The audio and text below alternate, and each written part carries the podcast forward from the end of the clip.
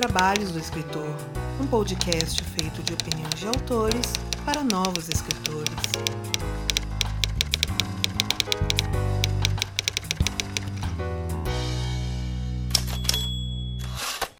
E muito do que toca este podcast vem diretamente do suado dinheirinho que todos aqueles que querem a continuidade desse podcast dedicam pra gente, principalmente aqueles a partir da categoria bronze, que são citados nominalmente aqui nesta parte do podcast. Um muito obrigado para Aline Viana da Cruz, Ana Lúcia Merege, Arthur Moraes, Carlos Diego, Carolina Vidal, Clécio Alexandre Duran, Daniel Fulador Rossi, Daniel Luiz de Paula Mendes, Daniel Malaguti, Daniel Morini, Di Toledo, Diana Passi, Diego Mas, Elias Romaneto, Fernando Hansel, Gabriel Mati, Gabriela Jesus Moreira, Jorge Araújo, Gustavo Aranha, Ian Fraser, Janaína Bianchi, Janito Feira Filho, João Marcelo Conte Cornetê, Karen Soarelli, Mike Bárbara, Margarete Bretoni, Michel Costa, Paola Siviero, Rafael Rodrigo dos Santos, Ricardo Balbino e Rubens Travassos Augusto Filho. E se assim como eles você também quiser ajudar com a continuidade desse podcast, faça sua parte através do link padrim.com.br barra 12 trabalhos ou pelo catarse.me barra 12 trabalhos e torne esse podcast mais digno dos seus ouvintes. Eu não pensei nem numa, numa abertura pra isso, cara. Eu só falei, vou chamar o Barreto e vamos trocar ideia. Vai ser o meu bar. Vamos trocar ideia. E, e cê- a a cerveja chegou? Já chegou, tá? Que já tomei uma, inclusive. Ah, Eu tô com uma garrafa d'água aqui, porque eu tô tão gordo que eu só tento tomar água pra enganar e falar que eu tô me esforçando pra emagrecer, mas é mentira. eu tô me esforçando também, só que a vida me obriga a beber. Então, assim, é... acaba chutando contra o próprio patrimônio, né, cara? Não é legal. Não, eu moro em Brasília agora, então você tem que comer chocolate, é, mandar uma coxinha pra dentro às quatro da tarde, porque o corpo fala assim: eu preciso ser bem tratado. É... Senão não vai continuar, entendeu? Ou você me dá uma coxinha, ou eu vou desligar e vou dormir. Não pode ser só humilhação a vida inteira, né? Não, tem que ter alegria. Tem que ter um pouquinho de alegria. Então, ó, acho que fazendo aqui um disclaimerzinho, like a gente que escreve diretamente de Itaquera, eu sou a J. Oliveira e estamos aqui, né, para falar sobre ideias, coisas muito loucas nesse período em que, bem, a vida real tá fazendo ser ficcionista uma das coisas mais difíceis do mundo. E eu tô aqui com um convidado que você já conhece de ouvir a voz. Eu que venho de Itaquera, mas estou em Brasília nesse momento. Pra quem não conhece essa voz horrível, eu odeio a minha voz. Eu sou o Fábio M. Barreto, amigo do AJ, dono do Gente que Escreve e um monte de outras coisas que a gente fala ao longo do programa, mas é, é engraçado, né? Lembra aquele dia, Jota, que a gente estava conversando na força da Zona Leste de São Paulo? Sim. na, na ficção especulativa no Brasil é um negócio louco, né? Porque tem você, eu, o Felipe Castilho, o, Rafa Fernandes. o Rafael Fernandes, tem mó galera da ZL, cara. Tem uma galera, cara. Tem uma galera e É. dava pra fazer ali um. A ideia que a gente teve no meio daquela fila é o lançamento do livro do Enéas, se eu não me engano, não é? Foi, e, ah, o que, que a gente ia fazer? Não, era do Nes? não. Não, era do. Era Do- do Serpentário? Felipe. Era o Serpentário? Do- era o Serpentário, era o A, Serpentário. gente tava, a ideia que a gente teve ali era fazer um universo pós-apocalíptico, zumbis na Zona Leste, né? E nós seríamos meio que os quatro cavaleiros do apocalipse da Zona Leste. Do apocazélitico. Ah, não, e eu- essa é uma ideia antiga que eu, sei, que eu tive, e eu não, eu não sei, acho que ela nunca vai pra frente, mas eu queria fazer uma HQ de zumbis na Coab 2. Pra quem não conhece a Coab, São Paulo teve vários empreendimentos eh, do estado, né, do município e do estado para construir habitação popular. Inclusive o Maluf se construiu assim, né? A carreira dele em São Paulo foi muito em cima desses, desses condomínios. E fazendo ponte também. Muita ponte. E fazendo ponte que não levava para lugar nenhum. Então, assim, a Coa- a- tem várias Coabs, né? E- então tem a Coab 1, a Coab 2, e começava a mudar os nomes. E, e eu cresci na Coab 2, eu, eu cheguei a morar lá um tempo, minha avó morou lá, uma tia minha morou lá até, até pouco tempo. Então, você pensa assim, é um monte de prédio, tudo igual. E, e sabe o que, que parece com a Coab 2, AJ? Ah. Brasília.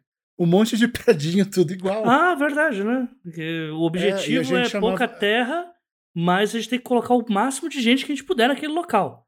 É, mas sabe que aqui é bem distribuído. Mas então, mas na, na Coab é uma coisa, é, em alguns pontos, até amontoado. E eu fiquei pensando, poxa, seria muito fácil ou você fazer uma história que você eh, zumbis apareceram e você tem que fugir da Coab, porque imagina que um, um zumbi de alto contágio ele vai espalhar que nem fogo e mato seco no lugar desse. Aí o Felipe Castilho falou: não, faz o contrário, faz a Coab se fechar e virar uma cidadela. Falei, caralho! E os zumbis tentando entrar e a população da Coab segurando. Porra! Aí esse é negócio Altas batalhas campais, cara. Altas batalhas campais. Pois é. Mas é, foi, foi legal isso. Eu acho que essa já é uma ótima abertura nossa pro tema que vai ser esse episódio, que é sobre ter ideias. É, então, eu acho que enquanto a gente deixa o pessoal pensando sobre esse mundo muito louco aí de pessoas pobres da ZL, mas que são fogo do parquinho se defendendo de zumbis, eu vou pros recados e a gente volta no próximo bloco.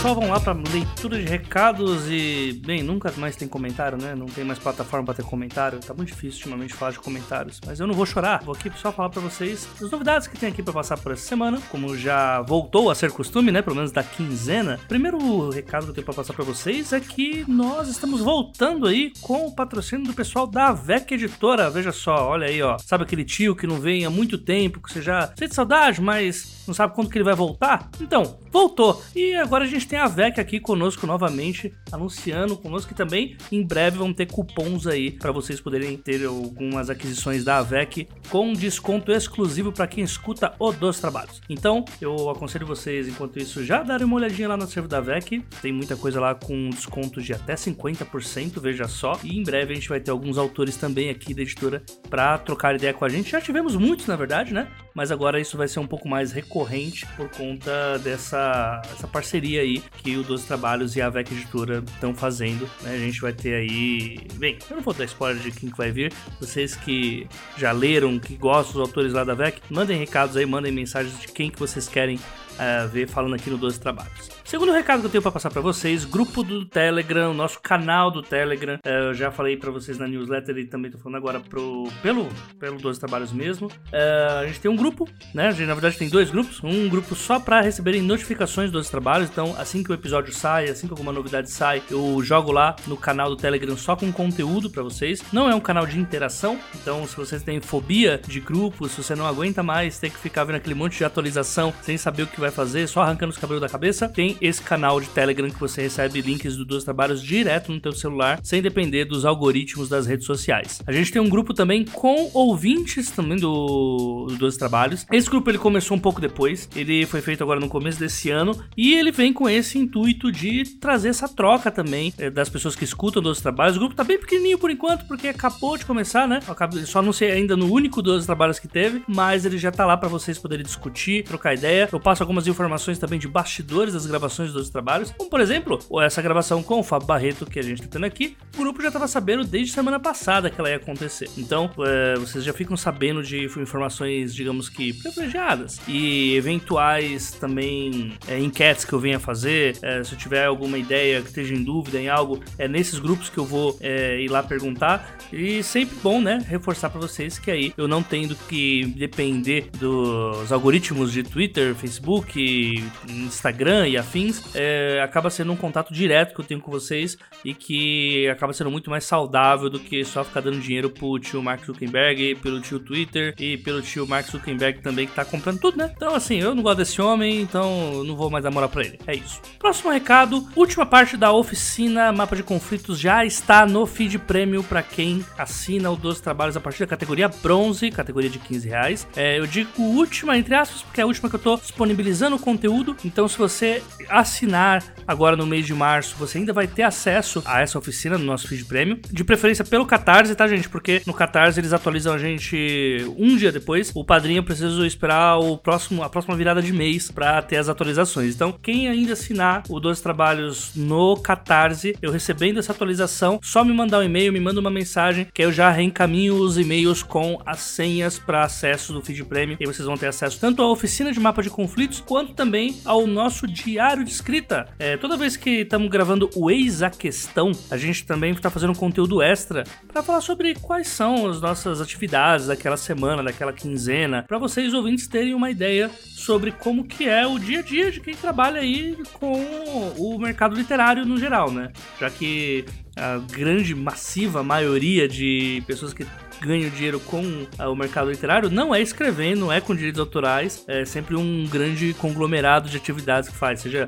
leitura crítica, leitura de acessibilidade, copydesk, é, tem pessoas que ganham com a parte de marketing, enfim. E aí a gente vai passar para vocês um pouco desse, vamos luminar um pouquinho aqui desse itinerário aí que toca a vida de alguém que trabalha com o mercado de escrita. Então, dê uma passada por lá, padrim.com.br barra 12 trabalhos, para vocês acessarem pelo Padrim, mas aí eu não tenho uma garantia de que eu vou conseguir a atualização de vocês para esse mês, né? E para vocês terem acesso direto ao curso catarse.me barra 12 trabalhos, sempre lembrando que o 12 é número, e é só vocês fazerem o cadastro lá, mandem uma mensagem para mim no grupo do Telegram, ou se não, pela própria DM do Twitter, e aí eu já encaminho imediatamente as senhas para vocês. Último recado, o envio dos livros, que era para ter feito lá em fevereiro, foi feito essa semana, tá, gente? É, tava demorando um pouco por causa da, de questões pandêmicas, não sei quem tá sabendo, mas a gente tá no caos social total. A gente vai inclusive falar um pouco sobre isso nesse episódio com o Barreto, mas agora já fiz as postagens já de alguns dos livros, alguns ainda faltam, tá? Mas em breve todos vão ser enviados e esse ano a expectativa é que haja mais envios de livros se as editoras começarem a mandar. Então, alô editoras, manda livro pra gente, nossos ouvintes querem livros, senão a gente não divulga vocês. Então é isso. É, por agora é isso que eu tinha para passar para todos. É, espero que vocês estejam gostando do Eis a Questão, né? É um podcast que surgiu depois aí da primeira edição dos trabalhos. É um podcast que está sendo feito com muito carinho aí para todos vocês. Eu tô gostando bastante do resultado, né? Então deixe seus comentários depois pra gente lá nos grupos e digam o que, que vocês estão achando de todo esse conteúdo. A opinião de vocês é sempre muito importante. Enfim, agora sim, um abraço para todo mundo e vamos voltar com a entrevista com o Barreto. Aliás, entrevista? Não sei se dá pra gente chamar de entrevista, né? O bate-papo que eu tive com o Fábio Barreto sobre ideias. Bora lá, falou!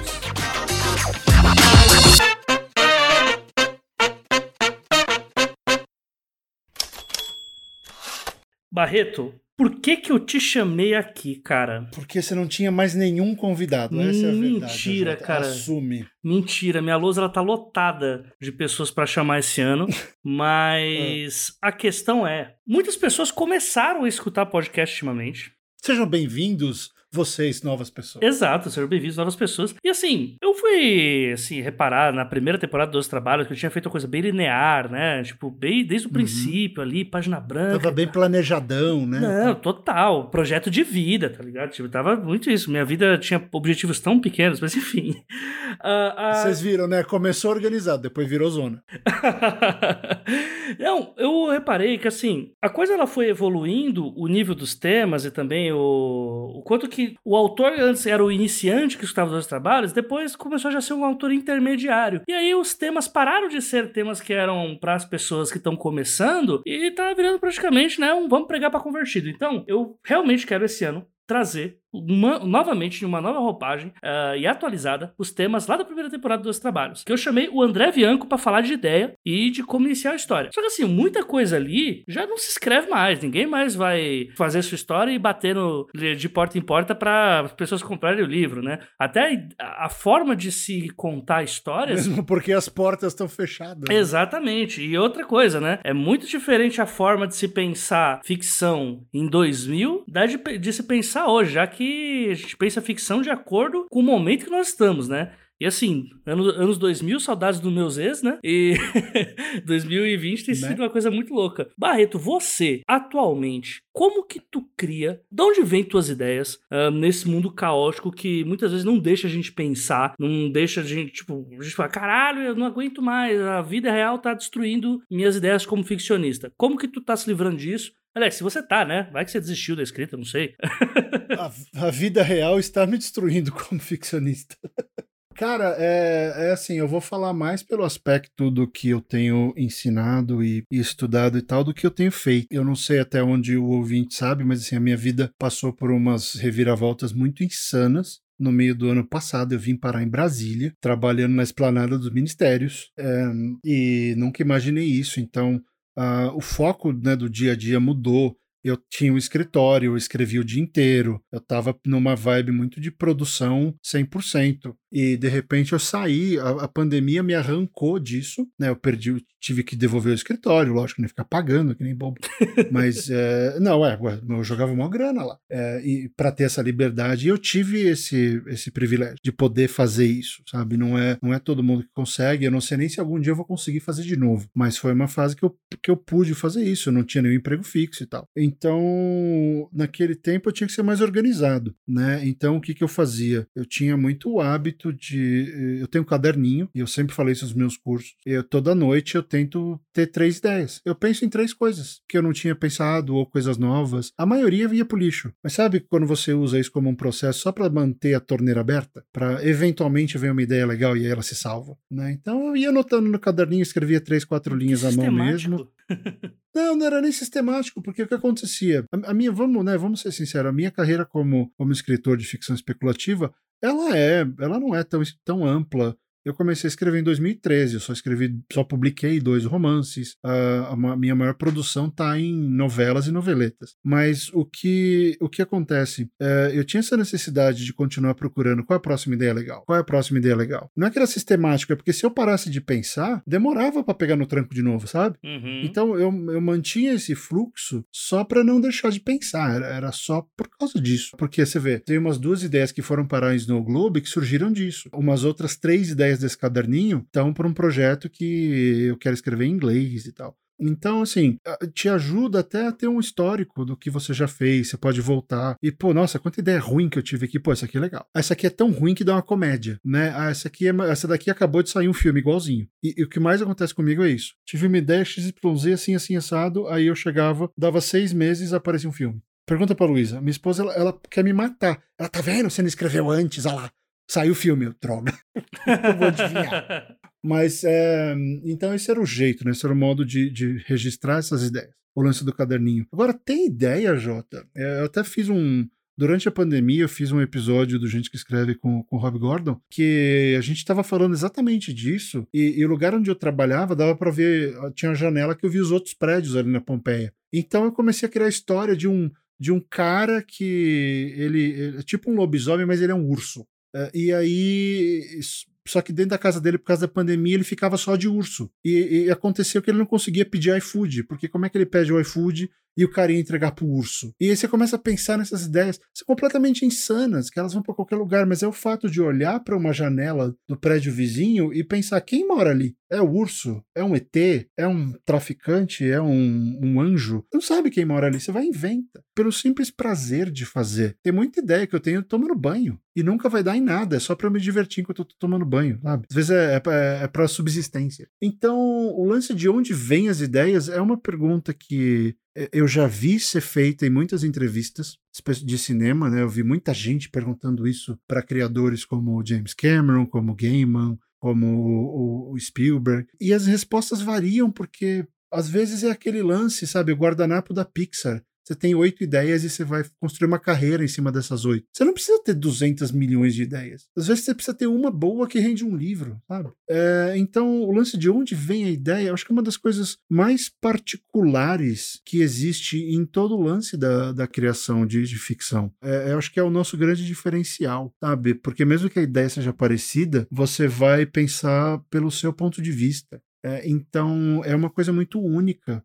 E eu acho que a gente esquece do, do poder que é só simplesmente se permitir ter a ideia pelo simples fato de ter ideia. Não ficar, ah, eu preciso de um livro, eu preciso de um livro. Não, tem as ideias. Aqui vai render um livro, vai chamar atenção. Eu penso assim, é, pode ser meio idealista demais, mas, porra, como é que eu vou te falar como é que você arruma suas ideias, sabe? É complicado. Não, eu não sei se é idealista não, Barreto. Eu concordo pra caramba, cara. Eu acho que, real, quando a gente fala de arte, né, tem muito... Tipo, como arte é, assim, se a gente for pegar pelo conceito básico, é a forma de expressão de uma pessoa, ninguém se expressa de forma igual, né? Não, de jeito nenhum. E aí acaba que as ideias elas partem disso. E acho que é natural mesmo isso. Só que eu fiz essa pergunta realmente para tentar colocar para as pessoas como que é esse modus operandi teu como escritor, entendeu? Tipo, você falou e tal, que você tá sempre aí afiando a espada, né? Praticamente é isso, né? Tipo, não dá por. Imagino pela sua rotina atual aí de Brasília, não dá para escrever todo dia, né? Que é uma coisa que eu já vi quando eu fiz essa pergunta também para outros autores aqui no próprio Dois Trabalhos, muitas vezes vinha essa resposta que eu acho. Enfim, bem, é o modo de cada um, né? Eu acho um pouco genérica. Não, tem que escrever todo dia, porque se você escreve todo dia, você sempre vai estar tendo ideias e tal, e aí sempre vai estar criando coisa nova. Enfim, eu acho que cada um tem um modus, né? Mas é interessante como você coloca essa, essa parte de. Mesmo quando você não tá escrevendo, pensar nas coisas aleatórias e tal, né? E Principalmente esse conceito muito louco que é pensar em alguma coisa que eu nunca tenha pensado. Isso deve ser difícil pra caralho de fazer. É difícil, mas você concorda que quando você não tem a amarra de mostrar isso pra alguém, você vai até onde você quiser. Tem uma frase muito interessante no. Eu acho que é no segundo Alice no País das Maravilhas, do Tim Burton, que a Alice fala que o pai dela ensinou ela a pensar acho que em três coisas impossíveis antes do café da manhã, né? Hum. E, e é, um, é, esse tipo de exercício. É, é, o simples fato de você se permitir. Porque, cara, é, assim, eu não tô falando, eu não quero falar mal de ninguém, tá? Eu tô vivendo numa paz aqui. Eu acho que é muito fácil você virar e falar, você tem que escrever todo dia. A vida é complicada. É, por exemplo, no, no, naquele meu curso lá, o Conte. Cara, na verdade, eu tinha que poder escrever todo dia, né?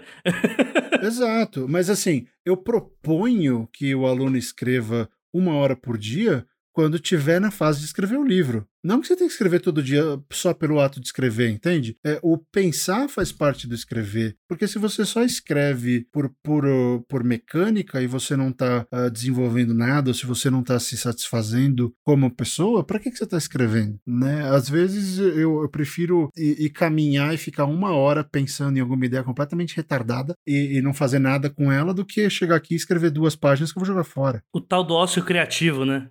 Não, nem sei se é criativo, porque, porque é, é, é proposital, entende? Uhum. É, é uma coisa deliberada. Se você faz isso de forma deliberada, você está melhorando uma ferramenta da escrita criativa, que é o desenvolvimento de ideias. Né? Então eu acho que cada um. Uh, existem muitas verdades no, no ensino da escrita criativa. Cada um vem de um lugar, cada um tem uma escola, tem um modo de pensar.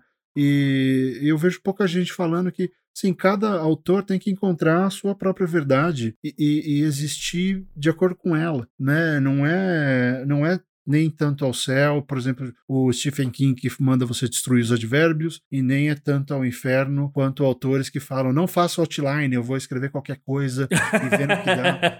Mas você tem que achar, porque essa é a realidade de alguns deles. Então, assim, eu acho que falta um pouco dessa você tem que aceitar esse meio termo, eu acho, e, e, encontrar o que funciona. Tanto que nos meus cursos eu faço o máximo para entender o que o aluno precisa e o que, que ele está querendo fazer. E não para ficar impondo os meus conceitos ou o meu jeito. Senão vai terminar o curso, todo mundo escreve que nem eu. E não faz sentido, né? Não é essa ideia. Ou não, né? Ou nem escreve. Que te deixa confortável para ter ideias e tal, tal. Provavelmente não vai ser o que deixa outro confortável, né? Tipo, você tem gente que fala, ah, eu só consigo que minha escrita flua escrevendo com música. Eu, AJ, não consigo escrever com música. Eu escrevo com música a minha vida inteira. Aí, desde, sabe por quê, Jota? Quando eu estudava, na, desde a sexta, sétima série que eu tenho essa memória clara, eu estudava com música. Então, para mim, a música ajuda uhum. na concentração. Uhum. Então, foi um hábito que eu desenvolvi desde os meus, sei lá, o que que eu tinha? 13, 14 anos, né? Então, mas quer, quer ver um exercício? Ó? Você tá com um copo de cerveja na sua mão, tá? Não, mas tá na minha frente aqui, tá bonitinho.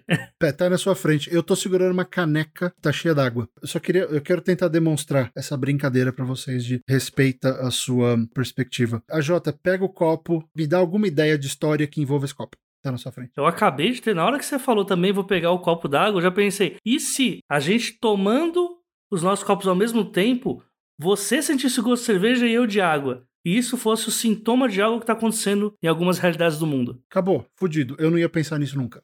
Entendeu? A ideia surgiu pelo simples, olha só, pelo simples fato de, você, de, de eu expor o AJ a um elemento que é um elemento corriqueiro e a cabeça dele foi para um lado que só a cabeça dele iria. E é uma baita de uma ideia, inclusive. Ninguém roube a ideia do AJ.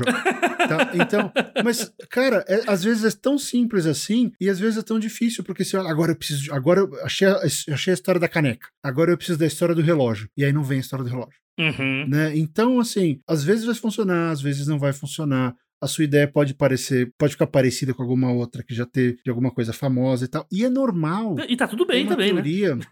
é, tá tudo bem. Tem uma teoria de que nos primeiros cinco anos da carreira de qualquer um, a gente meio que escreve só fanfic. E, e depois a gente, vai, a gente vai achar nossa própria voz. É, é interessante isso, porque acho que a gente tem que deixar o nosso sistema processar e regurgitar tudo que a gente consumiu, para depois falar, ok, eu já escrevi todas as ideias legais que eu tive, agora que ideia que tá vindo de mim, exatamente, assim, que é só minha? Isso acontece com várias pessoas né? E de novo, aquele lance de várias realidades, você tem que aceitar a sua. Então, se você não pode escrever uma hora por dia, você tá no busão ou dirigindo para casa, pensa numa ideia, faz um exercício de 15 minutos. Todo mundo tem 15 minutos indo de casa pro trabalho. Todo mundo faz isso, sabe? E aí você junta esse monte de ideia e no sábado você escreve. É, se a sua realidade é essa, sabe? Eu não tenho mais, eu não consigo mais escrever todo dia. Aliás, desde que eu vim para Brasília, Jota, eu escrevi três páginas. Já são sete meses Olha aí, ó. ao ponto de eu estar me questionando se eu vou continuar escrevendo ou não, porque o fluxo do trabalho está muito grande, a responsabilidade é muito grande, e agora eu tô com mais uma filha. Então a gente tem, né, tem que fazer a minha parte, porque eu não ajudo em casa, eu faço a minha parte. Luísa faz a dela, eu faço a minha, e a gente vai criando as crianças. Então, assim, escrever realmente ficou, ficou difícil. Ficou difícil, mas também porque eu acho que eu precisava descansar um pouco, sabe? Ah, escrever não é mais só o meu trabalho. Ah, o trabalho é outra coisa. Agora, acho que escrever eu posso, pelo menos, fazer uma descompressão de tudo que eu passei nesses últimos 5, 6 anos. Mas as ideias não param de vir. Uhum. Esse que é o lance. Não, porque eu acho que isso é Sabe? uma coisa intrínseca a quem cria histórias, né, cara? É um músculo treinado que não volta, né? Tipo, dá pra dar uma afrouxadinha, você vai. Você fica muito tempo sem escrever, pelo menos comigo isso acontece. Eu começo a me Hum. perder um pouco nas palavras, tipo, nossa, como que eu. Como que eu fazia uma sentença aqui e como que eu não tô conseguindo fazer agora, porque eu tô há tanto tempo sem escrever? Mas o ciclo, o- a função básica de pensar ideias, o exemplo da tiazinha com o saco de pão, que sempre dou, que é eu- quando eu ia na padaria de manhã comprar pão, eu- eu- uma Hum. vez apareceu uma tiazinha que. Assim, é a tia dos gatos da vila. E essa mulher, ela. Todos os parentes dela já morreram. Ela já enterrou a família inteira. Ela mora sozinha, Hum. só ela e os gatos dela. E ela Hum. Saiu da padaria com, assim, eu lembro que ela pediu, assim, mais de 20 pães, ela pegou aquele saco maior lá, e a tiazinha Uhum. saiu da padaria com um saco de 20 pães, e assim, eu fiquei, mas o que, que essa mulher vai querer com 20 pães? Tipo, ela não conversa com ninguém, ela não gosta de ninguém, ela não tem quem dar esse pão, ela não tem tamanho pra comer esses pães. Aí eu pensei, e se esse saco de pão for pra quando ela chegar em casa, ela vai colocar uma calibre 12 dentro dessa sacola de pães, porque é algo que caberia naquela sacola de pães, e quisesse Hum. fazer um atentado em algum lugar. Uma tiazinha que cansou, o dia de fúria da tiazinha que vai comprar pão. Aí, e, tipo, tudo isso era eu pensando assim, tipo, isso Sim. eram, deviam ser seis e meia da manhã de uma segunda-feira, tipo, a Jota vai dormir, Uhum. tá ligado? Mas acontece, só vai. A J tá deu. É, você falou dela, eu fiquei pensando, você falou dos parentes, eu fiquei pensando, pô, e se ela tá comprando esses 20 pães? Porque nesse dia ela faz um jantar e coloca e coloca os pratos pros 20 parentes que já morreram e ela vai colocar um pãozinho pra cada um junto com Olha a aí, comida ó. que ela fez. E aí de repente aparece um gato em cada cadeira. E aí você fica naquela, será que cada parente é um gato? Oh. Olha aí, ó. Entendeu? Olha aí. Você, tá lendo, você anda lendo Zíbia Gaspareto, Barreto, só pra saber? Não, não. Eu, eu tava falando bastante de, de JJ Benítez ontem, porque eu editei um dos cavalos de Troia lá na Mercúrio. Aham. E, e aí não sei porque esse assunto apareceu no trabalho. Ah, e a gente tá. tava falando disso. Eu falei, o Barreto criando o roteiro de livro espírita, é isso. Não, eu nunca. Eu nunca li a Zíbia Gasparzinho, não. É um gênero que não me, não me apetece nem. A Luísa tá se mijando aqui por causa do Gasparzinho. Para pra pensar. O nome da mulher, Zíbia Gaspareto, ela escreve coisa de fantasma. É Gasparzinho, velho. Tá ali, pronto. A piada vem quicando, assim. Você só tem que cortar. Ah, mas é, é- mas esse que é o negócio. Essas ideias vêm. Vamos pegar um exemplo. uh, O, o Brandon Sanderson, que é, se você ainda não conhece ele, você gosta de fantasia, você ainda não conhece fantasia, você tem que ler ele. É, ele fala, ele tem, aquele, ele tem aquele curso, tá todo em inglês, então tá- é meio limitado, mas se você fala inglês, vai atrás dos cursos dele no YouTube. Tem tudo, tem um curso de literatura inteiro dele no YouTube. E uma das coisas que ele fala em relação a ideias é que as melhores ideias dele são ele reagindo a outras coisas. por exemplo, e se o Senhor dos Anéis, e se o Sauron ganhasse? O que ia acontecer? Aí ele foi lá e escreveu uma história, exatamente isso. Os vilões ganharam. Eu acho que é o Mistborn, né? Tem um problema sério com os. Tirando o Elantris, eu não sei eu, os, os, títulos dele me perdem porque sou eu, tenho uma limitação. Uh, mas eu acho que é o, eu acho que é o Mistborn. Teu coração de aço também começa assim já, né? Começa Sim. com os vilões tendo vencido. Tem, é, ele pega essa ideia de ele reage a alguma coisa que ele viu e fala, e se fosse diferente? E ele vai lá e escreve a versão dele. Ele não escreve a versão dele da mesma ideia. Ele pega o conceito, ok, os vilões venceram. Em Elantris, por exemplo, que eu acho que é um dos melhores dele até hoje, ele pega a ideia de que uma raça de, de praticamente deuses decai do dia para noite porque o poder dele some. É, são ideias simples, né? Não, não são ideias simples. Vamos, vamos, tentar diferenciar aqui. Existe a ideia daquela coisa, ah, tem essa cena tal, acontece não sei o que, aí o cara tem um cavalo alado tal. Isso é um monte de ideiazinha que vai aparecendo na história. Isso daí é o conceito. Né? Ele pega aquele conceito. Pô, qual é o conceito da minha história? Uh, o conceito do Elantris é esse: esses deuses que de um dia para noite decaem e todo mundo que vira Deus meio que vira um zumbi, vira uma coisa estranha, uma coisa inacabada e e esses seres são, são rejeitados e, e trancados numa prisão. Uh, o conceito de Snow Globe é viagem no tempo. Uh, o que aconteceria se, se você tivesse que fazer uma escolha entre um membro da sua família e viagem no tempo? Como isso aconteceria? Então você tem que pensar no, no, conceito, ele é grande. O conceito ele, ele é um pouco mais complexo de achar, porque às vezes ele não está naquela ideia inicial. Uhum. Às vezes o conceito você só acha depois que você terminou a história, inclusive, né? É, aí você tem que voltar e reescrever uhum. dentro desse conceito. Então é, são duas coisas diferentes. O cinema me ajudou muito nisso, porque quando, quando você vai escrever um roteiro, uma coisa é você procurar um conceito que a gente chama de high concept, o que é isso? É aquela ideia que abrange todo mundo. Pega Toy Story, não é só para criança. Você tem amizade, você tem família, você tem valores, não sei o quê. Então, a ideia do Toy Story é algo que, que é abrangente. Uh, o cinema, normalmente, ele procura essa coisa mais abrangente para fazer mais dinheiro. E, e, eu carrego isso um pouco para minha escrita. Se você pegar todas as minhas ideias que foram publicadas, elas têm esse. Acho que tirando a invasora, que é folclore brasileiro e tal, uh, e, né, por, por, não sei por que é o que menos vende, você, eu vou para um conceito que qualquer um pode consumir, sabe? Eu tento atrair o maior número de leitores, mesmo que a pessoa não seja aquele leitor normal de ficção científica ou uhum. especulativa, o cara pode olhar, pô, um fim do mundo com crianças morrendo, eh, por que será? Vou ler. Pronto, Filhos do Fim do Mundo, tá aí a ideia, né? Tá aí o conceito. Então você vende o conceito, você não vende as suas ideias. É, por exemplo, Matrix. Você não, você não vende o Bullet Time. Você não vende o romance do Neo com a Trinity. Você não vende as máquinas, você vende a ideia de que a realidade é um programa de computador. Ponto. Esse é o high concept da brincadeira. Então, uh, tem gente Só que, que nessa história do Matrix, é ótimo você ter uma história de amor no meio dela, porque você tem no meio da história essa discussão do que, que é real e o que, que é a Matrix né? Sim, você humaniza, né? Você Exatamente. Você pega um tema batidaço, que é tipo o amor, ou o amor impossível, ou o amor uhum. no meio do caos, ou, e coloca, mas isso é real ou isso não é real? Tipo, isso, tudo isso tá amarrado ao tema principal, né, que é a realidade alternativa, né? Exato. E não foi do jeito que o, o filme do Coringa fez, por exemplo, né? Ah, não, não vamos falar disso. Você vai questiona o filme. Não, não, só tô falando, são jeitos, são jeitos. Então, assim, buscar a ideia, Jota, eu acho que é muito. É muito é, eu já falei, né? É muito subjetivo, mas é, uhum. o que eu uhum. queria dizer é: você pode pegar várias ideias suas ao longo dos anos e colocar na mesma história, entendeu? Não é Sim. cada uma ideia tem que ser uma coisa, porque às vezes não rende. Por exemplo, Snow Globe tem o conceito principal, tinha ele esse livro ficou, né, ele, ele ficou marinando décadas quase, acho que quase 20 anos, a ideia esse conceito. Eu nem queria ser escritor quando eu pensei nisso. Só pensei, falei, pô, seria legal. Eu lembro que Barreto falava para mim que era a história da vida dele. Ah, não. Era porque, assim, é, eu, eu, eu carreguei ela por muito tempo, né? Até aquele momento era, né, Barreto? Era. Não, mas assim, Filhos do Fim do Mundo, eu tive a ideia numa. Foi numa sexta-feira, na entrevista que eu fiz com o Denzel Washington. Na, na, segunda eu comecei a escrever. Então foi uma coisa meio rápida, sabe? Uh, o Snow não, o Snow teve um período de maturação, teve um período de. Teve uhum. muitas tentativas e frustrações. Mas enfim, que eu queria chegar é que você tem lá o conceito principal, viagem no tempo, e o dilema do Eric, que é o personagem principal, e da Becca, que é a, a, a coprotagonista e protagonista na maior parte da história. Então o que acontece? Eu tinha, eu tinha esse, esse, essas três coisas, né? os dois personagens e a viagem no tempo.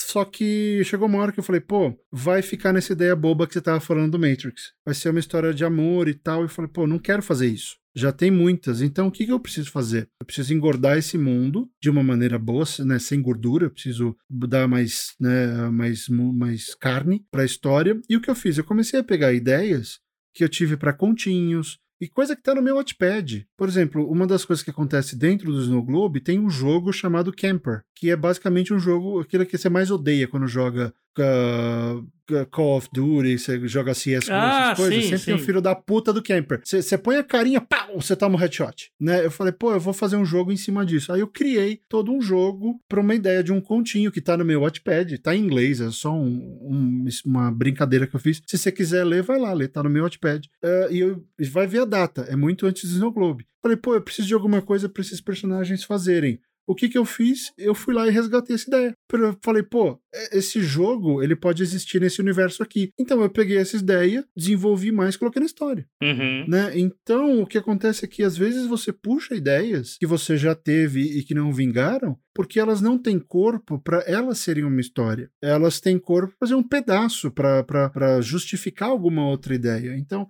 eu acho que a gente não pode ignorar essas ideias porque elas podem voltar a ser utilizadas dessa maneira. Então isso aconteceu. Tem umas três ideias ali que eu peguei desse meu caderninho ou de continhos que eu tinha feito. E é sempre bom lembrar, né, que um livro nunca é feito de uma ideia só, né? É uma, coisa, é uma parada que ainda tem que ser dita, né? E nunca é uma ideia. Não, eu acho que não existe uma ideia que carrega o livro do começo ao fim. Ó, é só essa ideia. Não, primeiro que se for isso, no máximo é um conto e ainda assim é difícil. É só, só uma ah, é. ideia, um conceito. Não, é tipo, são várias ideias, umas vão ser mais aprofundadas do que outras, mas você tem que ter várias perspectivas ali, né? Uhum, e é por isso que muita gente não passa da página 30 do livro. Daqueles. Manja, eu vou fazer uma série de seis livros de fantasia com 300 páginas cada uma. Aí o cara vai lá e não, para, não passa da página 30. Por quê? Ele só tinha uma ideia. Uhum. Ele não, não pensou e fala, pô, agora eu vou desenvolver. Não, essa ideia ela morre, ela se esgota, porque você bota tudo que você quer. Essas 30 páginas podem ser muito legais, só que elas existem para dar apoio a uma ideia. E a uma ideia, como a Jota falou, é um conto. Né? Não, é, não são seis livros de 300 páginas cada um, com um mundo muito melhor do que Westeros e que a Terra-média. É, vai ser basicamente 30 páginas que vai ficar puto porque não vai dar em nada. Hum, e acho que até dá pra gente ressaltar que é por isso que algumas histórias. Por exemplo, você pega aí o fenômeno game aí de 2020, que foi The Last of Us Parte 2 que é uma história sobre vingança, que é um tema novo aí, né? Ninguém escreveu sobre vingança novo, na história. Ninguém nunca se né? vingou, não. Ninguém nunca se vingou na vida, inclusive os, os cristãos olhavam aquilo, Jesus, meu Deus, ela não conheceu Jesus. Enfim, Vamos lá, né? Vingança tá batido, mas da tá forma tá como é feito uh, em The Last não of Us... Não dá spoiler, porque eu não joguei. Eu não, não, joguei não, não vou tô... dar spoiler. Não vou eu dar spoiler. tô sem videogame há três anos.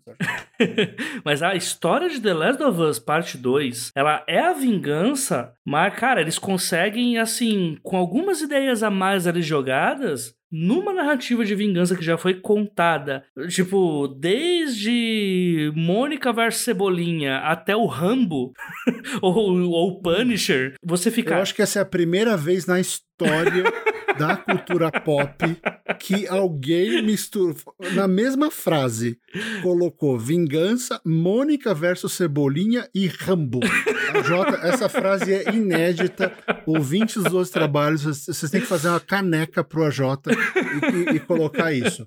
Porque ele foi de Mônica Cebolinha a Rambo. Hum. Meu Deus. Um abraço aí pro Sidney Guzman, inclusive. Abraço, Sidão. É, um abraço aí pro Sidney. E, enfim, e mesmo você sabendo, você já tendo consumido infinitas histórias de vingança na sua vida, você olha para essa e fala: caralho, como que eles pensaram nisso? E porque são várias ideias são colocadas ali, e aí não vira só o clichê da vingança, né? É um processo criativo, lógico, a gente tá falando de um processo criativo que é uma sala cheia de gente ferrada que trabalha com isso a vida inteira, né? Pensando e matutando. Mas ainda assim, dá pra gente ver que é possível desvirtuar essas coisas. É possível, e, eu juro, e só para desculpa interromper, mas eu acho que é legal da minha ideia que é o sistema House de criação de ideia. Quem é velho, porque House já é uma série velha. É, House ficou né? velho, né, cara? É, já tudo é velho, né, cara? Eu, eu, eu, eu me sinto um, um ancião, porque eu assisti, eu assisti coisas muito mais. Não, velhas. Breaking Bad virou série de tiozão agora. Série de tiozão? Meu Deus, o mundo está perdido. então, a, É, o que eu ia dizer? Qual é o método House de criação de história? Tem um personagem, é, para quem não assistiu, e eu recomendo, é um dos melhores roteiros das últimas décadas. A série é, é exemplar. Tem o House, que é o médico, é, interpretado pelo Hugh Glory, e, e, é mais ou menos assim: ele é um babaca, só que ele é um gênio. E ele sempre tem uns minions perto dele, tem uns, uns residentes, uns médicos ao lado dele. Então ele usa esses caras para ficar jogando ideia. Ele joga ideia, porque às vezes ele tem que falar em voz alta. E aí o cara fala uma besteira e ele, não, mas é outra coisa. Ele usa as pessoas para desenvolver a própria ideia. E aí tem um episódio que o House, ele, ele mandou todo mundo embora. Ele demitiu dois, suspendeu um, ele tava sozinho. Aí, e ele não tá conseguindo, ele é um médico de diagnóstico. Ele chega, o trabalho dele é dar o diagnóstico das coisas mais escabrosas. Aí ele tá sozinho, ele fala, preciso falar com alguém. Te juro, ele pega a faxineira do hospital e o zelador e coloca numa cadeira. E não, porque não sei. E ele vai e fala o caso como se ele estivesse discutindo com dois médicos. É insano, eles ficam olhando para ele assim. Aí o zelador levanta a mão. É, e, mas pelo que você tá falando, é como se você tivesse que mexer nos canos, trocar os canos. Ele, isso, eu preciso trocar os canos. E ele vai lá e descobre que se ele fizer não sei o que dentro da pessoa, ele vai descobrir o que tá acontecendo. Cara, ele consegue dar um diagnóstico médico baseado em uma ideia que ele, uma ideia que ele trocou com o encanador, com o zelador do prédio. E onde eu quero chegar no, no método House? Que o lance da conversa, às vezes a conversa não pode nem é, ir para o lado que você quer, mas ela vai te abrir horizontes. E sabe o que tem sido legal para mim, Jota, ultimamente? Hum. É, é, muito mais legal do que fazer leitura crítica, que eu quase não estou pegando, é a mentoria. Sim. Na mentoria acontece isso, porque, cara, você desenvolve, é um trabalho de construção, tem um monte de ideia que não vai para lugar nenhum. Mas quando você pega na veia, nossa, você muda a história inteira. Então, esse lance de, de ter alguém, eu não tô falando isso para vender a minha mentoria, não. É, eu mesmo faço isso. Faço isso muito com o Rob Gordon, faço com alguns dois ou três amigos. É, é legal ter alguém que você confia para jogar essa ideia e ver o que volta. E não é voltar, ah, então você faz isso com o personagem. Não, vai voltar, mas e se o seu personagem tem a bicicleta? Por quê? Não, porque eu imaginei ele andando de bicicleta no teto. Você, não, que coisa boba, mas aí você, e se o personagem conseguir andar nas paredes? Sabe, você vai desenvolvendo e, e isso é muito rico. A, a nossa cabeça, por mais, ah, o livro é meu, são as minhas ideias. As nossas ideias, dentro da nossa cabeça, elas são muito robustas, elas são muito cruas às vezes. Uhum. Esse pouco de exposição ao ar que você dá para ela pode fazer com que ela amadureça mais rápido ou que você perceba que ela não presta. Né? Uhum. Né? Então é um negócio muito legal que esse método House traz de expor a ideia num ambiente controlado, obviamente. Você não vai chegar no Twitter. O que vocês acham disso? O cara do Twitter, ele vai ler um tweet, ele não tem tudo que você pensou naquela história. Você não vai conseguir passar. Você tem que fazer isso com um ser humano pensante na sua frente, numa ligação, pessoalmente, depois que a pandemia acabar. Enfim, esse tipo de coisa. Perfeito, perfeito. A gente conversando aqui, Barreto, a gente conseguiu levantar, mesmo sem perceber, hum. alguns tipos de formas de se pensar em ideias né? E aí eu até, naquela hora que eu falei pra você que seria um ócio criativo, até vou me corrigir aqui, não é, ali não é um ócio criativo, mas vamos lá, é, enumerando aqui. Tanto a parte da catarse, né, que é você olhar para uma situação, pensar em algo que gerar uma ideia, pá, surgiu do nada, eureka. Isso é uma forma de criar. Você ter uma rotina, né? De toda noite eu vou escrever ideias malucas que 90% vai ser jogada fora, mas você está trabalhando ali a sua criatividade, então dá para considerar que também é uma forma aí de, de ter, fazer esse exercício de ter ideias. Andar, que para mim eu gosto de resumir isso, é uma, uma forma que eu também uso bastante, que é praticar alguma atividade motora onde eu vou estar tá com a cabeça pensando em qualquer merda. E no, normalmente as ideias vêm aí, e eu incluo nisso tanto correr quanto tomar banho. Você tá numa atividade motor ali, mas a sua cabeça tá, tipo, rodando em outro tá universo. Mil. Tá noutras, né? Você trouxe também uma novidade que eu não, não, não, sabia que existia esse modo, mas aconselho, não é tão acessível, né? Que é encontrar o Daisy Washington, né? Eh, você encontra o Daisy Washington, você tem uma ideia no dia seguinte, aparentemente, né? Parabéns não aí, foi na, Não foi no dia seguinte, foi na hora. Ah, olha aí, ó. Daisy Washington, a grande pílula da ideia, né?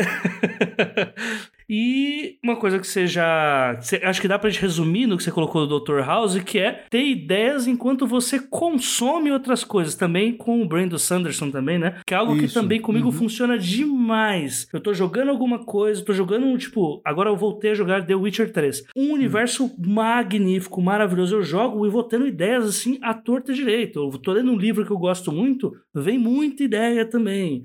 né? E aí eu Uhum. queria jogar pra você qual dessas, ou se tem alguma outra que você abuse mais dela, sabe? Tipo, tô sem ideia, vou fazer tal coisa que é isso aqui que é a minha vibe. Fora, né, de colocar as ideias no papel. Mas enfim, conta a sua história aí. Olha, o que eu posso falar em cima daquilo que eu fiz, né? Acho que os meus dois romances, eles foram, eles foram muito meticulosamente preparados. Uhum. É, eles foram feitos em dois momentos da carreira totalmente diferentes, né? Então eu até vejo que são quase dois autores diferentes. Ah, mas eu fico feliz com isso, porque eu acho que mostra uma, uma evolução constante e é bacana, né? Saber que você não estagnou. Agora, a- o lance da ideia é sempre assim. é, eu costumo partir de duas coisas: conceito, que é aquilo que eu já falei, Uhum. e, e eu tento ter a primeira cena e a última cena. Certo. Tá, então o conceito é um apocalipse no qual crianças de menos de um ano morrem. É, onde começa? Começa nas crianças morrendo. Termina na meia-noite do dia 31 de janeiro, do dia 31 de dezembro. Tá? É, então começa antes do Natal e termina no. Começa na noite de Natal, termina no ano novo. Então eu tenho essa janela de desenvolvimento. Então começa aqui com esse personagem recebendo uma ligação da esposa falando que o filho morreu. E termina com esse personagem aqui acontecendo tal coisa com a esposa dele que está grávida e, e com ele. Então eu sabia exatamente onde começava e onde terminava. Eu, deline, eu gosto de delinear Uhum. onde a história começa e onde ela termina. E eu coloco o conceito ali, eu falo, ok, como é que eu chego do ponto A ao ponto B e, e- e trato desse conceito. Então, tudo que está ali dentro são coisas que eu uso para dar vazão e desenvolver esse conceito que eu quero trabalhar. Uhum. E como você falou, o conceito, o tema, né? Porque assim, tem um conceito e um tema. O tema de filhos, que não era claro pra mim, engraçado. Eu, eu tinha escrito um continho que saiu na Imaginários 3 lá da Draco, e um monte de fanfic. Eu tinha, tinha feito fanfic de Harry Potter, fanfic de Senhor dos Anéis, de Star Wars. Era um monte de brincadeira quando eu, antes disso, né? E não que eu acho que fanfic é brincadeira, eu fazia como brincadeira. Então, o que que acontece? Eu tinha esse conceito, só que o tema, que é, que é família, foi surgindo. Eu fui percebendo ele depois. Eu não comecei, eu vou escrever uma história sobre família. Não. Eu vou escrever uma história sobre esse cara aqui, que é basicamente o jornalista que eu queria ter sido. Uhum. Então, a, a ideia de que o que ele ia fazer ali era tudo em relação à família e que a família ia começar a me perseguir como um tema ao longo da carreira não estava claro. É, Foi aparecer depois. Então, o conceito ele pode existir dissociado do tema. O tema vai, vai surgir. Agora, acho que o conceito não, não, não, não pode surgir. Ele tem que estar claro. Você tem que saber qual história você vai contar, sabe? Que tipo de história é essa, sabe? Isso, isso ajuda no meu caso, a, a deixar a coisa clara, e aí eu vou juntando ideias que vão dar força para esse, esse conceito, não para o tema, para o conceito. O tema, eu acho que é uma. No meu caso, o tema é um, uma, um desdobramento natural dos meus valores. Eu acho que o tema surge dos seus valores, dos, dos valores do, do autor ou da autora. Uhum. Mas então quer dizer que Fábio Barreto não tem este cheat hack de quando tá com a mente vazia, eh, tem um modus operandi que ele usa pra falar, ah, agora eu vou ter a ideia. Não tem. Você não sai pra Não. caminhar, não vai ler nada. Só para na frente do computador e vai pensando e vai juntando como se fosse um Tetris. Ah, esse bloquinho faz sentido pra isso aqui que eu quero. Esse outro bloquinho vem aqui. Também acho ótimo, também dá pra fazer também. É, nos, nos, nos romances foi assim. Uhum, Nas novelas e nos contos, aí foi diferente. Normalmente eu escrevo numa sentada só. uhum, Então eu tenho, mas uma história vem meio que pronta, vai, ah, eu quero, de novo, ponto A, ponto B, e aí ah, eu quero fazer um negócio sobre, eu quero botar uma fada clássica, Sininho, contra o Curupira. É, essa é a história. A Sininho vai se pegar com o Curupira e eles vão sair no pau. E aí eu vou escrever essa história. Né, a invasora foi assim. Olha É, aí. eu, eu até fiz um pouco de pesquisa, porque a história se passa é, em São Vicente, no litoral, no litoral de São Paulo. né? eu fiz toda uma pesquisa sobre os ataques de, de piratas britânicos e holandeses ao, ao litoral sul de São Paulo. Então demorou um pouquinho mais para pegar essa parte da história. Mas quando eu escrevi, é, foi assim, sei lá, em seis horas. Eu sentei e foi a noite inteira. Uhum. Eu não. Eu tenho cheat hack sim. Quando eu tô travado no meio da escrita, travei num parágrafo. Não sei como. Eu vou pro chuveiro, tomo três, quatro banhos enquanto tô escrevendo um capítulo importante, porque é isso. Eu roubo. É isso. Pra mim. não, eu roubo mesmo. É isso. Tô empacado demais, tô há dois dias sem conseguir sair de um capítulo. Vou correr. Vamos correr por uma hora, vamos jogar videogame, Hum. vamos, vamos botar fermento nessa criatividade aí, que senão não vai. Entendeu? Senão eu começo a ficar parado naquele. É, fico estagnado naquela cena, naquela. Sou incapaz, não consigo sair daqui, não consigo fazer tal coisa. Eu preciso tacar fermento na mente, senão não sai. Para mim é coisa bem assim. Quase uma luta contra o impostor, né? E tendo que se drogar uhum. de conteúdo para sair. É, mas nesse sentido, Jota, Jota, comigo o que acontece é assim. Eu, eu sou partidário daquela ideia de que ficar esperando a inspiração te fode. Uhum. Você nunca vai sair do lugar. E eu. Foi um negócio que o, o Philip Pullman falou uma vez. Escritor não espera inspiração. Escritor senta a bunda na cadeira e trabalha. Né? Uh, eu, se eu tenho uma cena que tá desse jeito, eu sento e escrevo ela da, da, da maneira que sai. Uhum. vou lá e boto. Vai ficar uma bosta, vai ficar ruim, vou ter que refazer. Mas pelo menos eu coloco para ver o que, que eu não gosto. Ah, não gosto disso aqui, tira a, a cena tá totalmente errada. Falei, agora. aconteceu isso no Filho do Fim do Mundo. Uhum. Quando acaba o primeiro, o primeiro, a primeira parte, né, todo mundo, ah, os capítulos são enormes. Não são capítulos, são partes. Mas, né, enfim, coisas editoriais que eu não, não entro mais em detalhes. Mas não, não, ó, a Jota, toda a minha frustração, a minha dor, uh, o fato de eu renegar esse livro acabaram. Eu não, não tenho mais problema. Quero Olha aí, ó. Temos evolução aí. Tem. Ah, eu não vou mais ganhar um centavo porque eles me pagam di direito. Tudo bem, compra o livro, vai ler, quer ler, ler. Fica à vontade. não, cara, chega. Deu, né? Deu. Então, assim, o que acontecia? Tava o repórter e o coronel lá embaixo no bunker. E aí eu, caralho, eu botei eles num buraco, literalmente. Tava um buraco na terra, no meio do nada. E agora, eu vou ter que fazer eles subir no elevador e tal, não sei o quê. E eu, eu te juro, eu acho que eu fiquei uns três meses. Como eu saio daqui? De repente eu volto de uma aula na faculdade de cinema e a gente tava brincando de edição e tal. Aí eu olho pra história, olho pra cara da Luísa, olho no espelho e, e, e, o cara no espelho fala: Mas você é um babaca, né? Aí eu, é, eu sou um babaca. Eu fui lá e cortei a cena. Eu parei ali, cortei para outro lugar. Quando eu voltei, eles já tavam, não estavam mais lá. Eu não precisava tirar eles do buraco. Eu só precisava cortar a cena e pular para outro lugar. Eu precisava botar uma, uma cena no uhum. meio que é que nem no cinema. Como é que você faz no cinema para tirar um personagem do lugar? Ele tá ali numa quadra de tênis, você corta a cena na última raquetada e mostra alguma outra coisa genérica, que a gente chama coisa neutra, e quando você volta pro personagem, ele tá em outro lugar. Ele já tá no chuveiro, ou ele tá no carro voltando para casa depois do tênis passando a toalha na testa para tirar o suor, que já vai mostrar que ele tava lá do tênis e saiu. Exato, então eu pensei, poxa, é só eu aplicar essa técnica de cinema, cortar a cena, jogar lá pra frente, que dá tudo certo. Uhum. Aí não deu outra. E aí eu falei, putz, olha que burro que eu fui, eu fiquei travado esse tempo inteiro aqui, e aí dali pra frente a história voou. Por quê? Toda vez que eu precisava fazer isso, eu, eu cortava. É que nem o, eu acho que é o Dashiell Hammond que fala isso, o Rob Gordon que cita ele bastante, que toda vez que ele não sabia o que fazer com a cena, alguém abria a porta com uma arma. Aí pronto, você força os personagens a fazer alguma coisa. É. Ele, ele escrevia hardboiled, né? Então. Isso é inspiração. Faz sentido. É inspiração chegando com a arma. Aê, caralho, faz alguma coisa. Cansei, cansei. Não tá acontecendo nada. Todo mundo, mão na cabeça. Agora vai ter que sair alguma coisa daqui. Tá ligado? Exato. Então, assim, é, então esse meu esse hack que você falou é simplesmente escrever ou pensar em como sair dali. É. Porque eu, eu falo assim, eu falo de gente que escreve muito isso não existe bloqueio criativo. Bloqueio criativo é, é uma coisa que botaram na sua cabeça. Sim. Mas também tem a parte técnica. O bloqueio criativo acontece quando você cometeu um erro e você, um, não tem coragem de assumir que você cometeu o erro. Dois, você não quer procurar onde está o erro.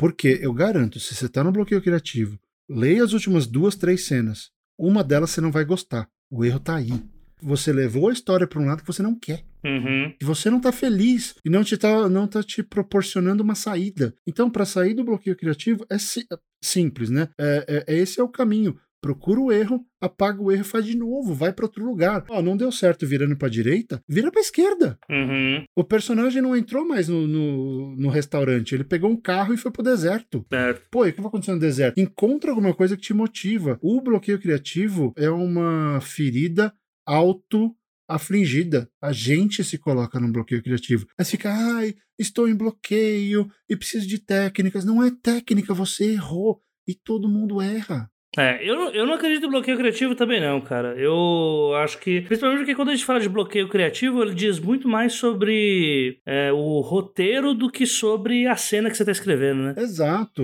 exato. Agora, o que a minha questão, até vou colocar um ponto aqui, quando eu faço essa parada para consumir alguma coisa, não é nem buscando inspiração, não. Eu, eu sou realmente contra essa ideia também de inspiração. Para mim, a analogia perfeita é Igual, eu tava numa. Eu tava, vou até revelar, eu tava escrevendo uma parte do projeto secreto. Quem tá escutando o, projeto, o Dois Trabalhos sabe que, que é, sabe que existe um projeto secreto, então, informação. Projeto secreto. Eu informação é sobre o projeto secreto. Era uma cena que eu tinha que colocar um personagem no mercado em que ia haver um, uma espécie de assalto no mercado e esse cara ia ter que resolver de uma forma uh, fantasia urbana, tendo que lidar hum. com o povo que é Zé Povinho e quer ficar olhando tudo que está acontecendo, e ele tendo uma restrição de usar poderes naquele local onde tem muita gente leiga. Eu sabia que eu tinha que ter a retratação das pessoas sendo Zé Povinho naquele local, as dificuldades dele uhum. tendo que sair dessa gente, porque imagina o mercado, abarrota todo mundo, para você conseguir chegar naquele local, tipo você chegar na, na grade ou na pista prêmio de um show fudido,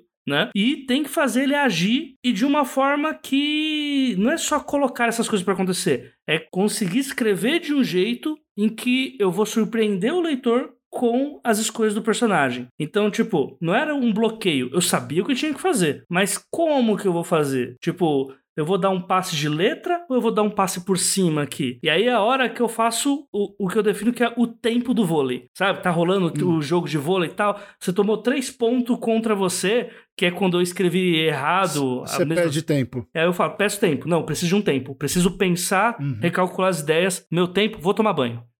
Meu tempo, vou uh, jogar umas duas telas de Devil May Cry aqui para salvar, para matar demônio, e aí vem uma ideia. Aí eu consigo é, reconduzir isso e até e principalmente em cenas de batalha, inclusive, que tem, tipo, a batalha tem que ter um objetivo também, né? Então eu vou lá, vou uhum. jogo um joguinho de batalha. Pô, se fizesse alguma coisa tipo isso, talvez grudaria, mas isso acontece porque eu dei aquele tempo no. aquela pausa, né? Do texto, em vez de ficar só apanhando, apanhando, apanhando. Que aí também eu saio triste. Não, você tem que se respeitar, você tem que se respeitar e, e, e aquele negócio da, da realidade de cada um.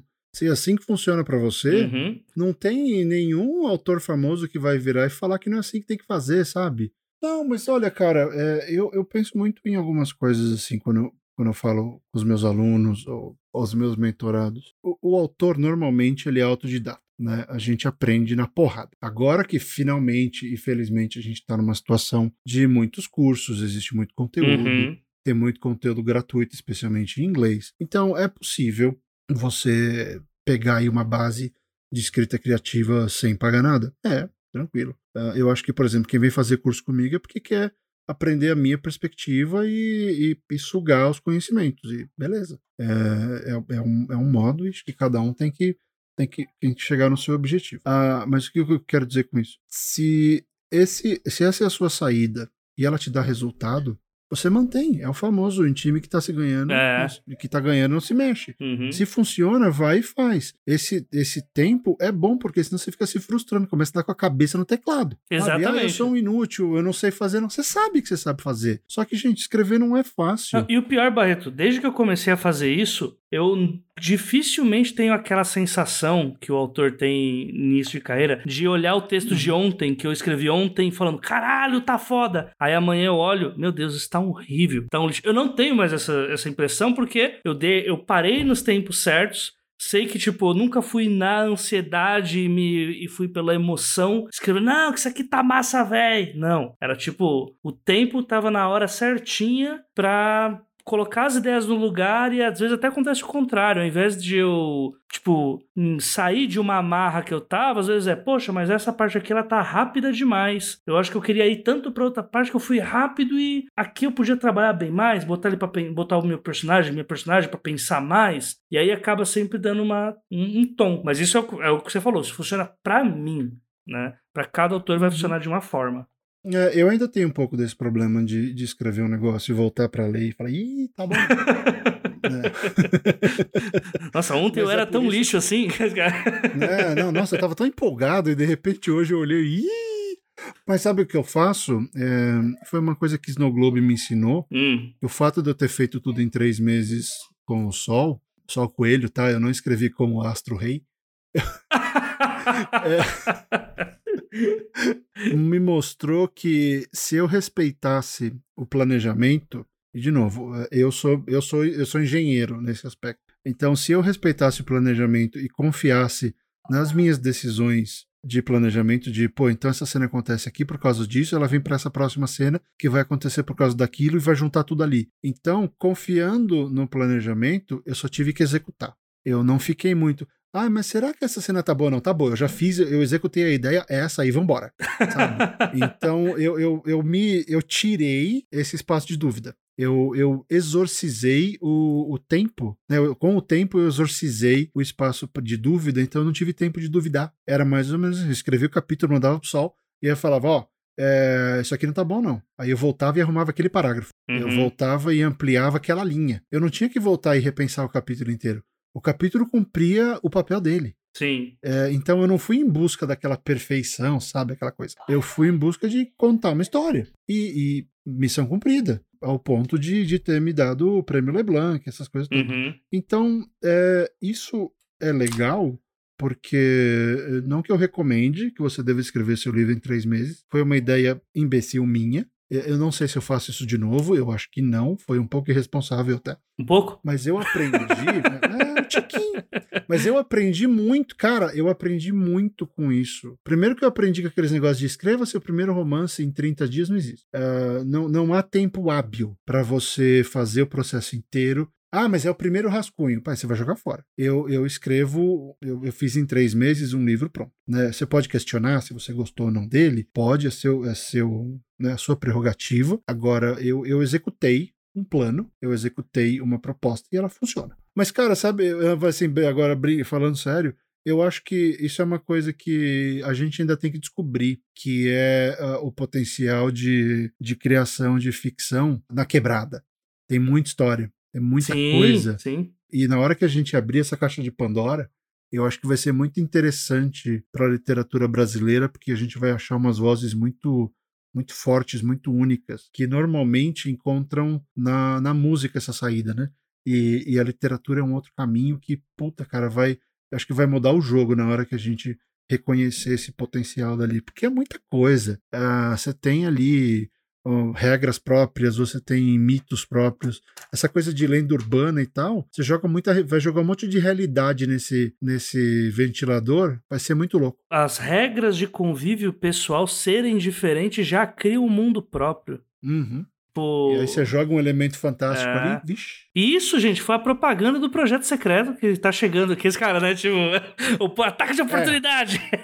É. Coloca aquele som da moedinha do Super Mario. Barreto, pra fechar, qual foi a ideia mais doida que você já teve, cara? Mesmo que você não tenha escrito. Mais... A hora de fazer. Mais... Ouvintes, anotem essa parte para roubar as nossas ideias. Ok, vamos lá. É, um dia eu pretendo fazer alguma coisa com ela, mas você falou, ela veio na mente. A ideia mais doida. É uma fantasia meio alta fantasia, meio não. Eu não sei ainda onde ela acontece. Meio alta, meio mas, não. É, meio não. Eu, eu, não sei porque ela é alta, mas ela é meio média, porque é, eu acho que a ideia se passa em São Paulo, mas enfim. É um mundo onde existe dragões, só tem um jeito de matar o dragão. Dentro da, da no céu da boca de cada dragão tem uma runa mágica.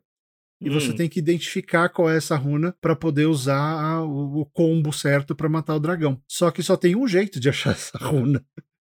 olhando.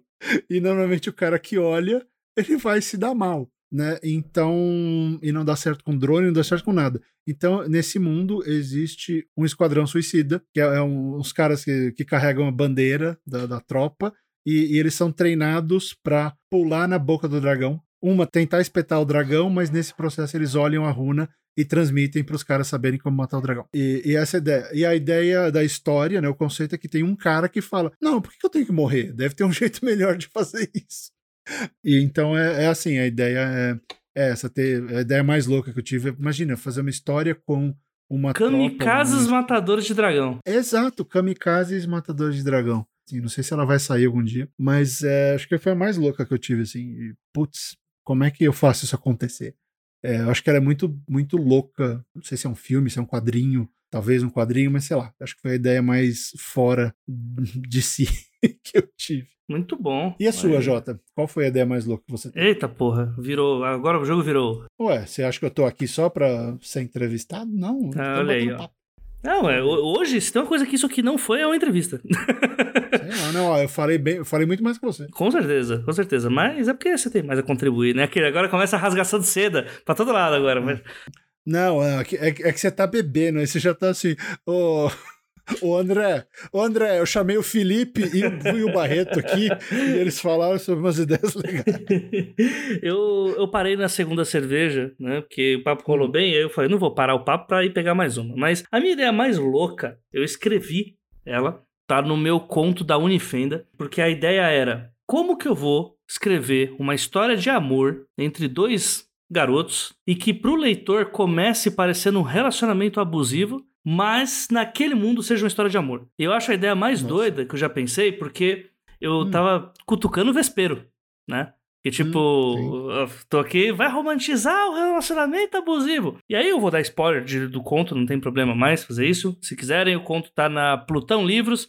Lá, as crônicas da Unifenda tem continho meu lá. A história começa com uma discussão entre um cara que tá amarrado numa cadeira e um que tá em pé. E o cara que tá amarrado tá pedindo pra ser solto dali o quanto antes. Só que o que acontece? Ambos eles têm poderes, né? Um, na verdade, tem poder e é o aluno number one da escola. Ele é tipo uma faculdade de heróis. E ele é um herói que Hum. consegue modificar a massa dos objetos. Tipo, ele prende o cara na cadeira, uma cadeira de madeira, ele faz a brotar, tipo, mais madeira ainda da cadeira, e ele faz umas algemas, assim, sabe? Tipo, ele, ele tem um poder bem apelão, sabe? E é tipo. Ele é, ele é o magneto do pau, Cara, ele é o magneto de qualquer coisa com massa. de qualquer coisa. entende? Qualquer coisa. É bem apelão, né? E aí, o poder do outro cara é um poder extremamente confuso que eu inventei, que o nome do conto é Edição de Amanhã. Você já assistiu uma série chamada Edição de Amanhã? Claro, meu filho, Early Edition. Com Killer Chandler. séries- Exato, Kyle Chandler. Eu sou brazuca. É, é isso. Esse cara. O, aque- essa série Edição de Amanhã é uma série em que o cara, o protagonista, recebia todo dia o jornal do dia seguinte. Ou seja, ele sabia através daquele jornal todas as coisas que aconteceriam no dia em que ele recebeu. E aí eu criei isso como o poder desse cara é ele do futuro, ele consegue mandar mensagens pra ele mesmo falando o que vai acontecer naquele dia. Como ele manda as mensagens por WhatsApp, por tatuagens na pele, por, Por Telegram. Telegram. Fantástico. O porquê que ele tá preso é porque, tipo, um monstro invadia a escola, né? Aquela escola. Só que esse monstro tinha um ponto fraco, aleatório, tipo, sei lá, sal grosso do Himalaia, tá ligado? Joga no Uhum. nariz que morre. E aí ele chegava já com o spoiler do bicho, o aluno number one ia resolver o problema.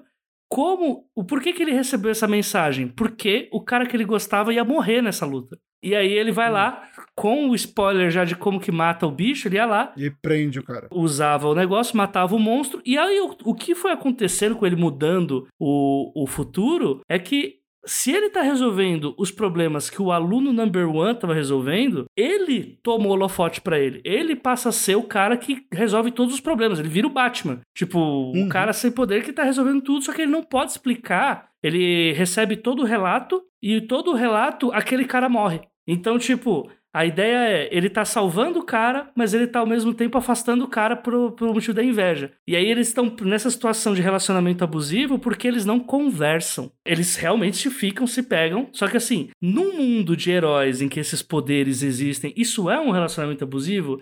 Um está salvando o outro, mas ele não pode contar que está salvando ele. Tipo, então é um, é um ponto meio vespeiro, só que ao mesmo tempo o plot twist da história é que o cara sabia que ele ia ser amarrado, porque ele recebeu também essa mensagem, e na verdade ele cria uma armadilha pro próprio poder desse aluno número um. Imagina que o Superman não sabe que é o ponto fraco dele é a Kryptonita. E quando ele pensa, amarrei esse idiota, agora vamos ver até onde ele vai. E ele fala, ah, mas eu tenho a Kryptonita aqui, que te enfraquece, mas você ainda não sabe. Eu sei porque o meu eu do futuro me avisou. Essa é a resolução do conto. A Jota, toma outra cerveja.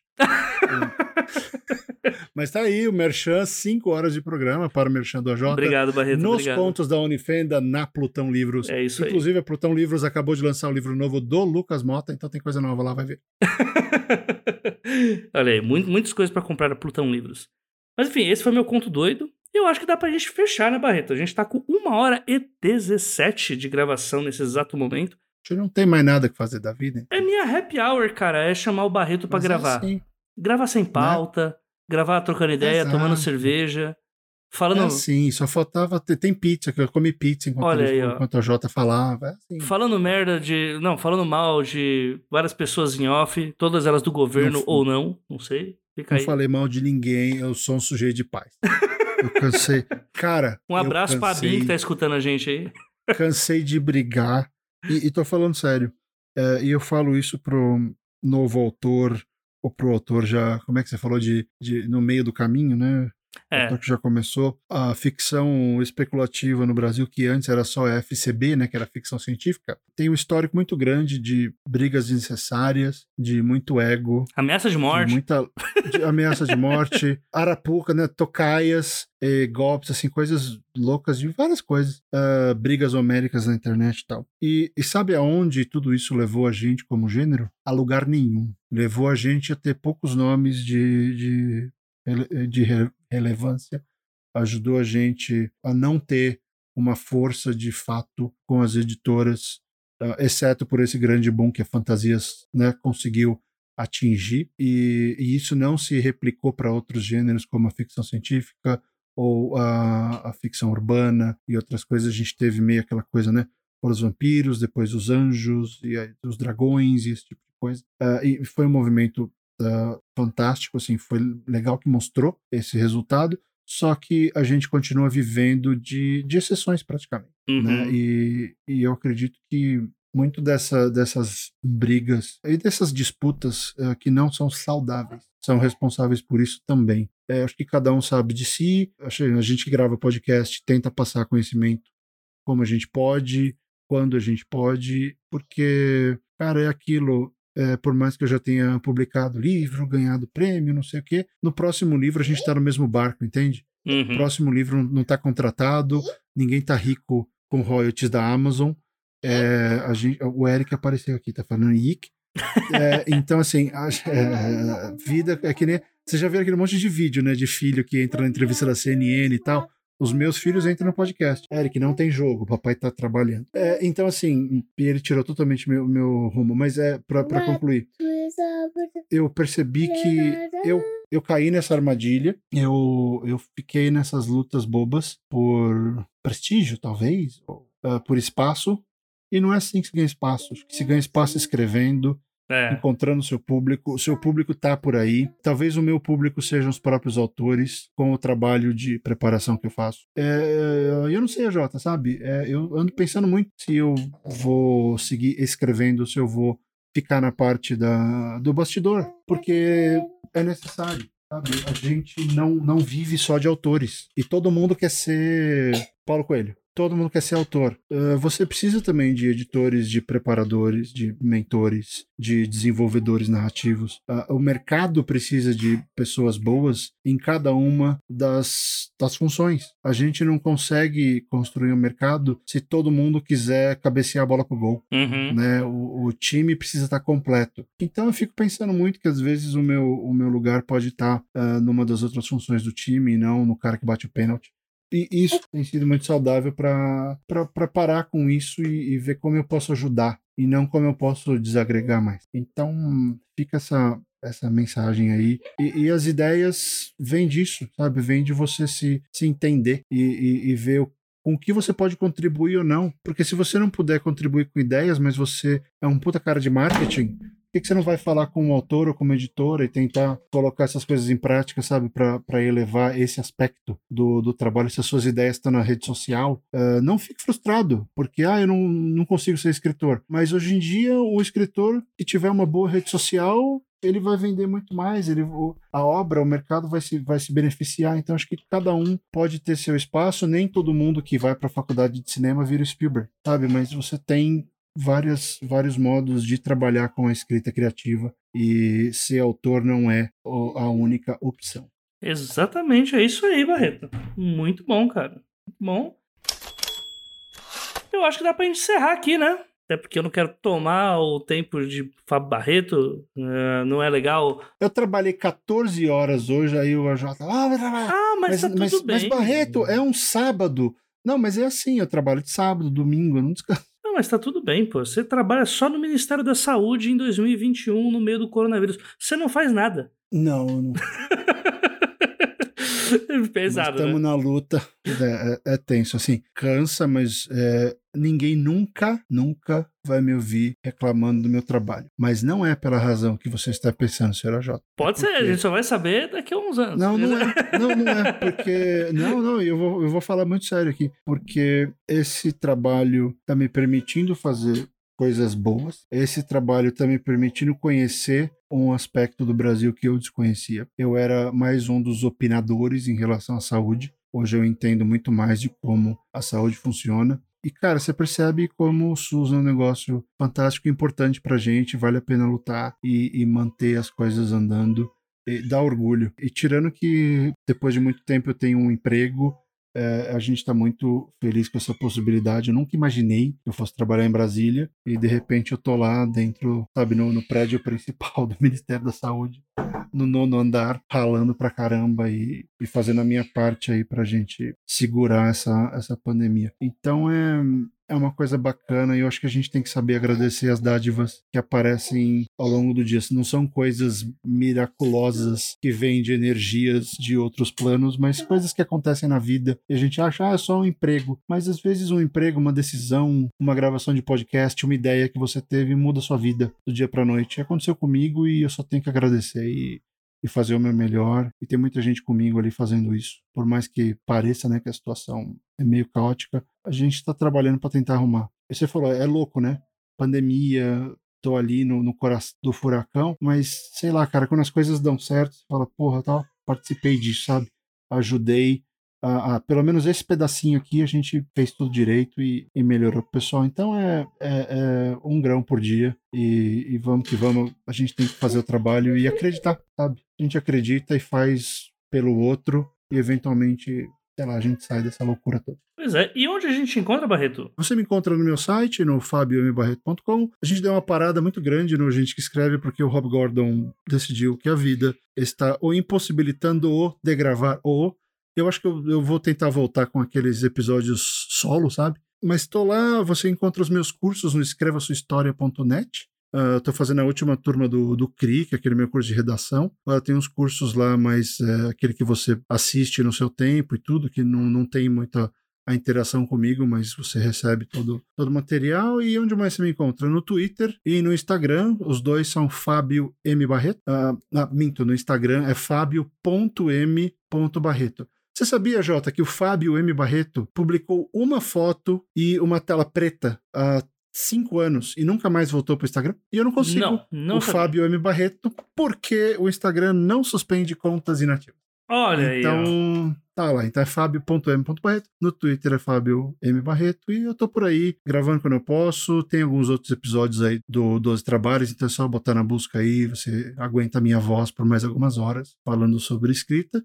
E tamo aí, eu já tinha, né? Acho que a gente tá nessa luta para melhorar o nosso mercado e, e, ajudar a galera quando possível. E precisando, povo, manda e-mail, fabio.fabiombarreto.com. Uh, ah, eu tendo a responder todos. Às vezes eu não vejo, mas quando eu vejo, eu respondo. então é isso, Fábio. Obrigado por ter aceito o convite, cara. Eu adorei o papo. Para mim foi o melhor happy hour aí que eu tive, eu posso afirmar, no último ano, porque, enfim, né? Né? Tá difícil. Não teve nenhum happy hour, né? Tá vendo? É, tá foda, viu? Tá foda. Tá foda. Não está fácil. É, eu sei como tá. Eu preciso de um bar, cara. Eu preciso de um bar. Esse podcast acontece graças ao trabalho de várias pessoas. Identidade sonora, Lauro Cossilba e Yara Teles. Parte técnica, Luiz Beber. Gravação, pauta e edição final, Projota Oliveira, este que vos fala. Obrigado por acompanhar e até a próxima quinzena.